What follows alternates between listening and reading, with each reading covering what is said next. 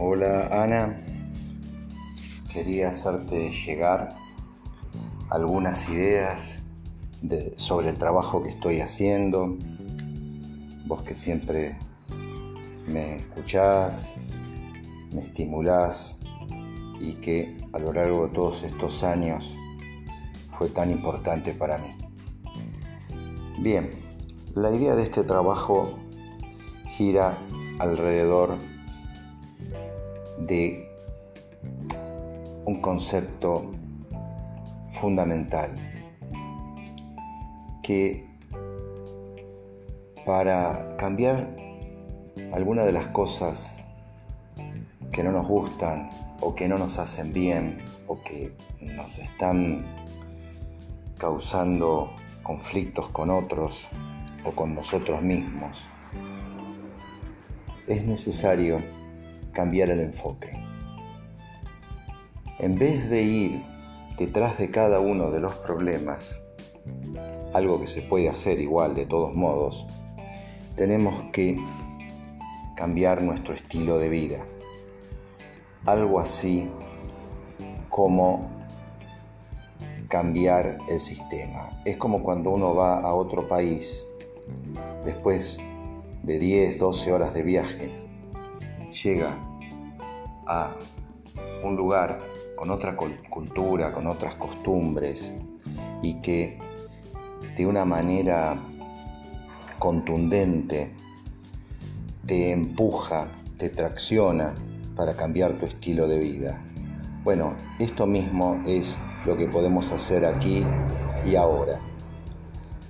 En este trabajo una de las tesis es que nosotros le hemos dado mucha importancia a nuestra psiquis.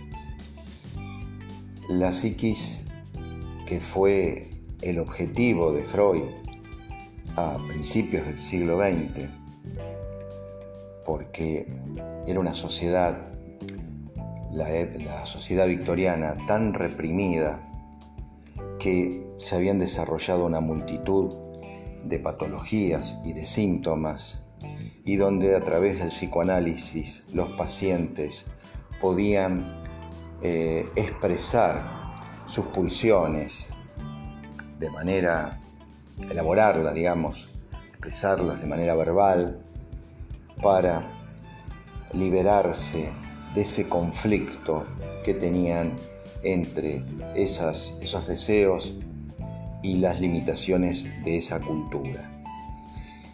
el psicoanálisis fue muy exitoso porque justamente era una época donde la dictadura de la psiquis se manifestaba de esta forma, a través de la parálisis por el análisis, eh, las, las inhibiciones sexuales, los tabúes, eh, las fobias. Bueno, Freud realmente tuvo bastante para entretenerse.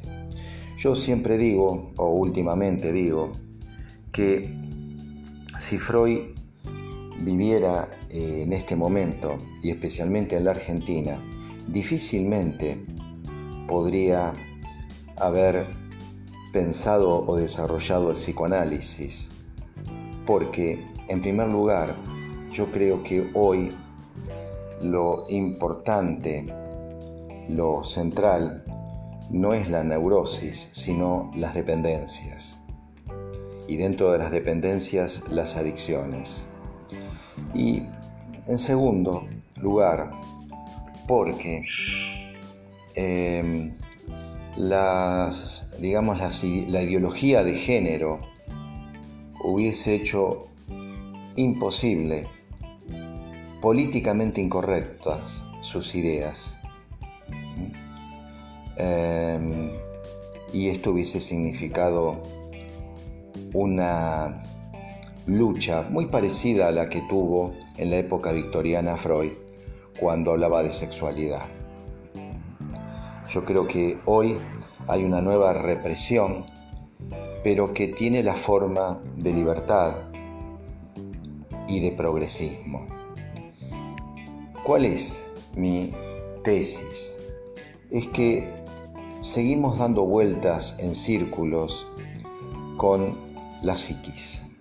Es decir, con esa instancia virtual que se generó hace 10.000 años cuando ingresamos en la cultura a través de un proceso normativo que nos llevó, partiendo de la prohibición del incesto, a generar este, una estructura de parentesco donde se pudiera saber, por ejemplo, quién era el hijo, que permitiera desarrollar una pareja, una familia, y a partir de eso hay todo un proceso que llega a nuestros días. La consecuencia de ese proceso es como una especie de domesticación, lo mismo que le pasa al lobo cuando se convierte en perro y ya nace doméstico. Nosotros ya nacemos con una psiquis, que es nuestra propia domesticación a la cultura. Lo que ocurre es que esa psiquis eh, nos genera limitaciones cuando está eh, siempre en el foco de nuestra vida. Nosotros estamos siempre pensando y creemos que eso es eh, natural y necesario, pero en realidad eso ocurre porque la psiquis está, eh, tiene como un, una imposición sobre nuestras vidas y es parecido cuando en una casa la televisión está siempre prendida o la radio está siempre prendida. Así ocurre con la psiquis. Este libro que yo quiero escribir, que pienso que se va a llamar Supervida o Cómo liberarse de su psiquis, lo que propone es, eh, de alguna manera, em, limitar o optimizar el uso de la psiquis, usarlo para efectivamente para lo que es necesario, pero el resto del tiempo funcionar eh, en modo, como lo llamo yo, piloto automático, mientras que el modo psiquis es el modo manual. Estas dos ideas se pueden realmente, eh, digamos, tergiversar. Hay muchas críticas respecto a vivir en piloto automático, porque se lo ha eh, identificado como vivir medio zombie. Nada que ver. Cuando yo me refiero a esto, a vivir en piloto automático, me refiero a estar en una especie de conexión plena con eh, nuestro interior, con la naturaleza, eh, con, nuestra sociedad, nuestro cuerpo. Y eh, cuando relaciono al modo psiquis con el modo manual, es porque el modo psiquis es un permanente parloteo entre instancias virtuales.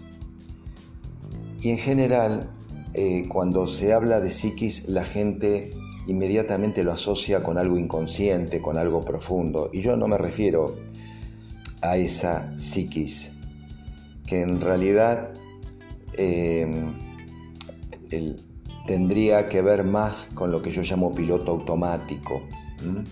Es decir, con ese inconsciente colectivo, con, ese, eh, digamos, esa base de datos que tenemos en nuestro interior, en nuestros genes, que hay en nuestra cultura, que hay en el universo, en la naturaleza, en la espiritualidad, en el cuerpo.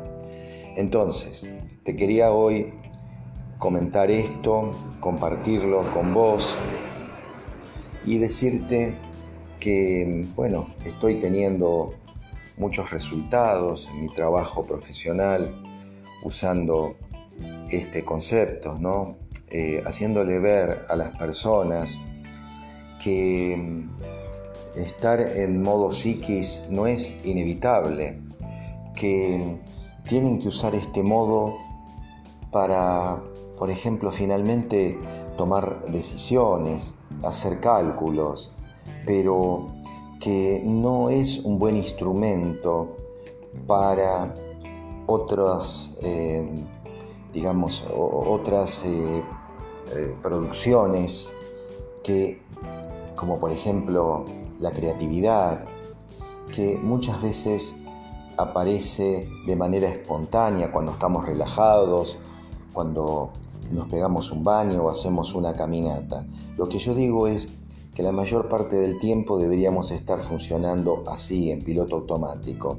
Y finalmente, eh, pasar después al modo manual, al modo psiquis, para tomar una decisión, darle un acabado, darle una forma, eh, expresarlo racionalmente, transformarlo en una ecuación, en una decisión.